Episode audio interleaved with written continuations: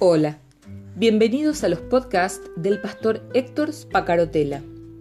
Escúchalos, compártelos, pues lo que Dios tiene para vos hoy también será de bendición para alguien más y será seguramente en el momento justo.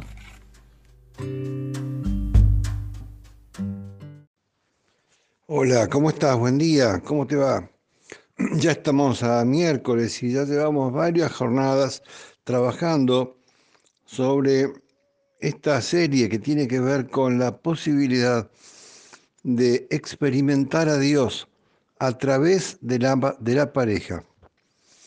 No que cada miembro tenga su experiencia con Dios únicamente, sino que además podamos experimentarlo como pareja. Y esto me parece que es vital para la trascendencia del matrimonio. Cuando uno habla de trascender, está hablando de salir de la dimensión humana, de pensar el matrimonio con una dimensión divina. Y aquí estoy hablando de la trascendencia del matrimonio y que para el matrimonio, para que, para que una pareja eh, eh, tenga dimensiones divinas, debe encontrarse el propósito, el para qué, el por qué. Decíamos ayer, hay una razón que debemos descubrir. Leyendo ayer Mateo 19 del 4 al 6, eh, empezamos a explorar esa dimensión. ¿No habéis leído que el que los hizo al principio, varón y hembra los hizo? Por eso el hombre dejará padre y madre y se unirá a su mujer y los dos serán una sola carne. Así que no son ya más que dos, sino una sola carne. Por tanto, lo que Dios juntó, no lo separe el hombre. No son más dos, sino una sola carne. Este es un texto que toma Jesús del libro de Génesis y que he explorado mucho y que trabajamos mucho con las parejas. ¿Qué significa ser una sola carne?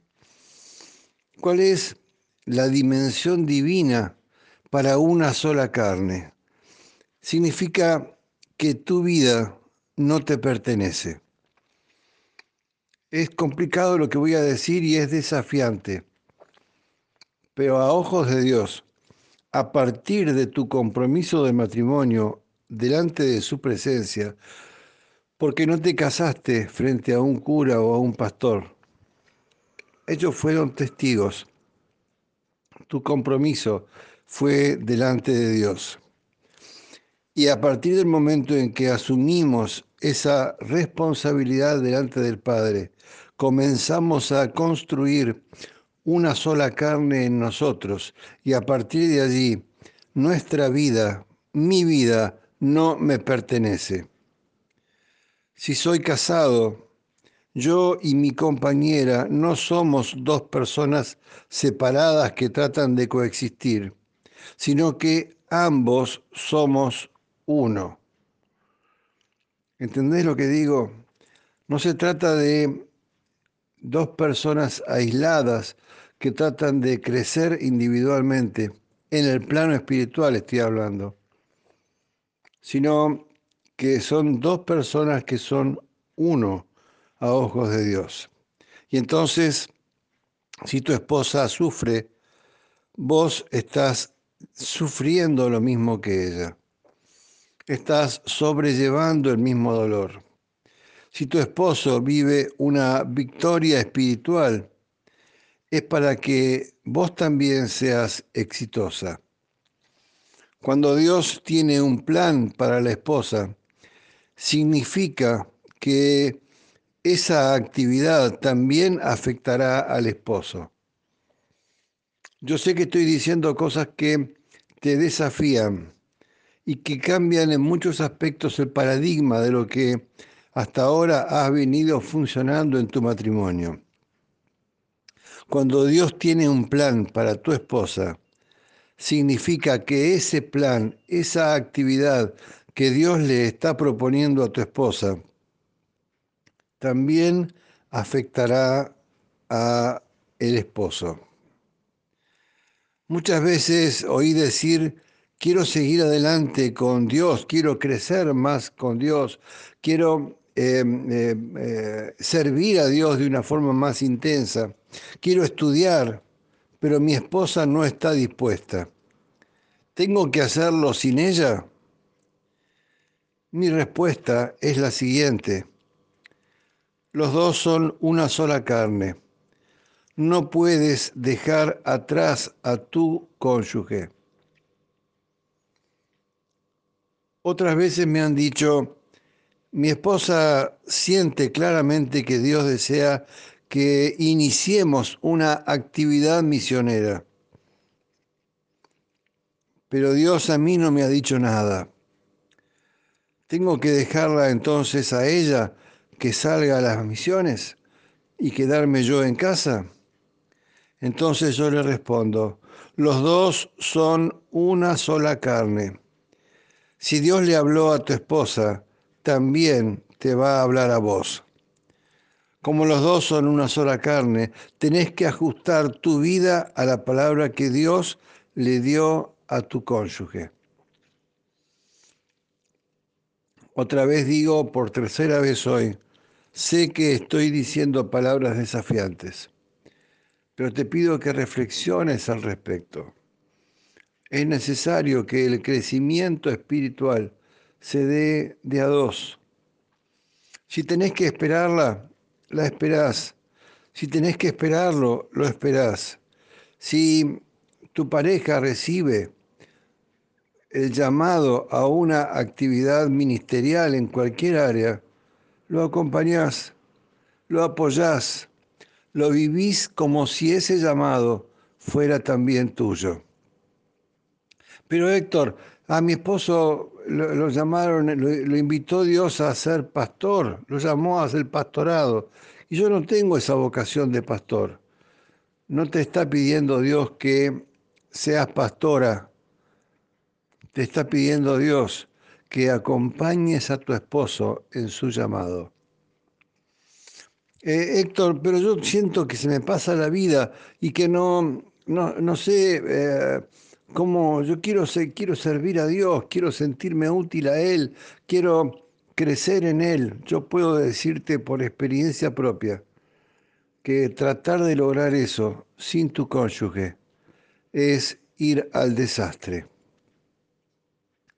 Yo era copastor en una iglesia.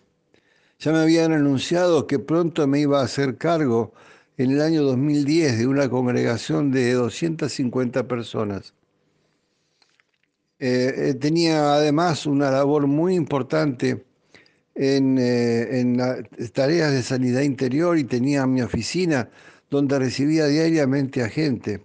Y tenía un programa de radio que hacía todas las mañanas y era muy exitoso.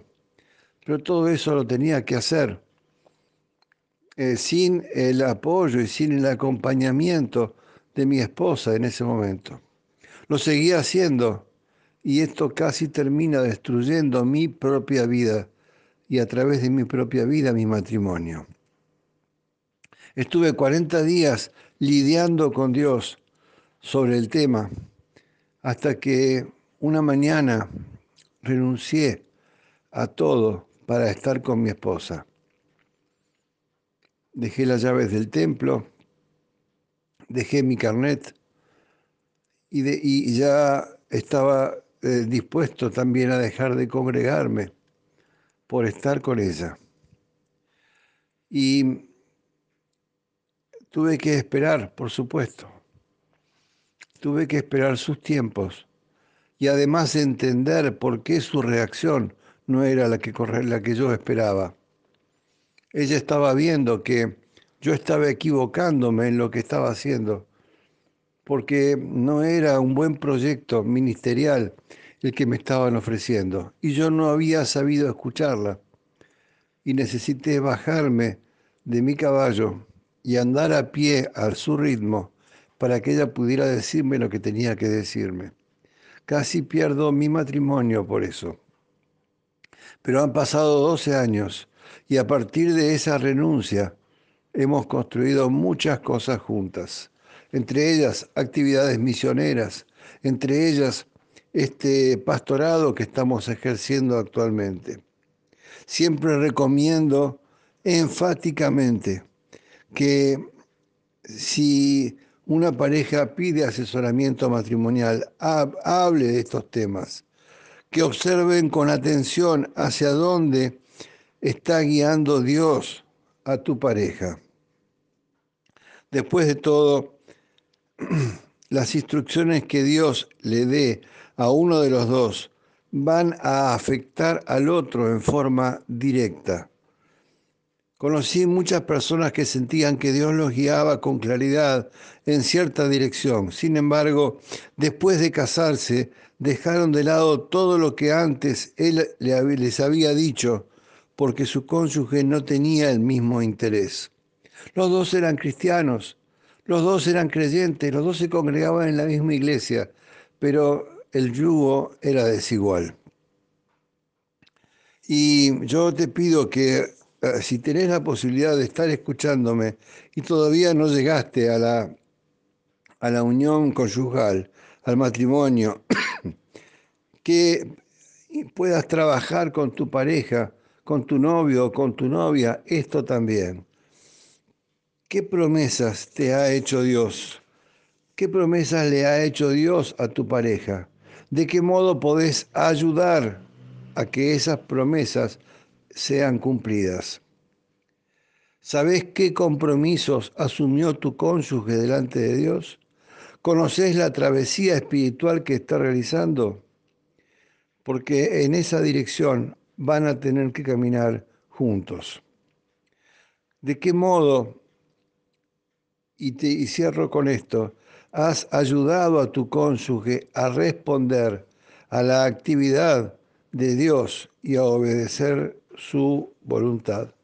¿De qué modo vos estás sumando en lugar de restar, multiplicando en lugar de dividir? Mi nombre es Héctor Spacarotela y vivo en la ciudad de Río Gallegos, en Argentina. Mi teléfono celular es más 54 9 2966 63 13 36. Hasta mañana, Dios te bendiga.